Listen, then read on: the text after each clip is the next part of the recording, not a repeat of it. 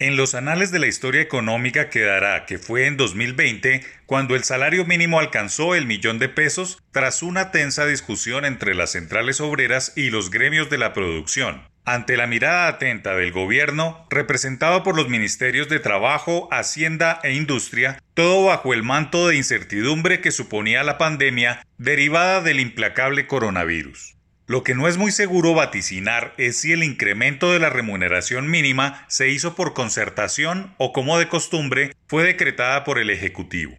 Lo cierto es que será una discusión bien extraña, pues el buenismo se ha tomado todas las discusiones, dada la penosa situación social con el creciente desempleo, pero más allá de las posturas sociales de corte diplomático que incluso recomiendan subir la paga mínima hasta el millón de pesos y adoptar una nueva prima extralegal por una sola vez. Las cosas tienen otra dimensión a largo plazo como es la generación de empleo los costos de contratar servicios y lo más olvidado de todo que es el salario mínimo como patrón de sanciones de tránsito y obligaciones judiciales.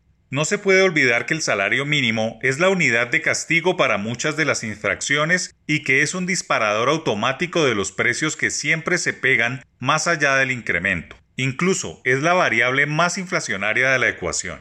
Las autoridades deben modernizar la discusión, la Comisión de Concertación Salarial nació en 1996 para definir el monto a incrementar la paga mínima mensual en un momento cuando la tasa de inflación era el mayor temor y ascendía a 20,5%.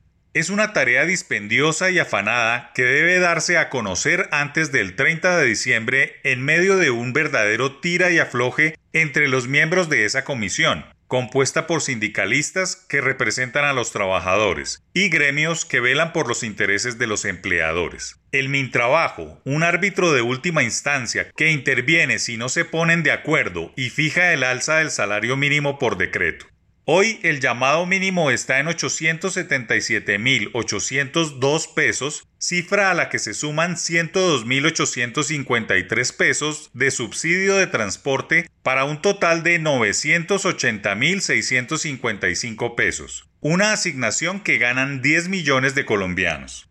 Si se mira el nivel de formalidad, según el DANE, 92% de los trabajadores que ganan menos de un mínimo son informales y 79% asegura ser independiente y no asalariado. De los más de 22 millones de trabajadores que hay, cerca de 44% gana un salario mínimo o menos. Según el emisor, en 2019 la proporción de personas en esa condición aumentó y alcanzó 47%. Lo anterior para contextualizar que un salario mínimo muy alto es el mejor disparador de la informalidad. Ya a las centrales obreras se les ha metido que el incremento debe ser 15%, lo que quiere decir un alza de 131.670 pesos, contando subsidios de transporte para llegar al millón de pesos para compensar las pérdidas económicas. El problema es que ese tirón hasta el millón automáticamente excluirá a miles de personas de encontrar empleo y mantendrá la informalidad en niveles históricos. El otro punto es que los costos laborales para los empresarios exportadores también se disparan, pues en dólares el millón de pesos estará cerca a los 400 dólares, una paga por encima de los países de la Alianza del Pacífico.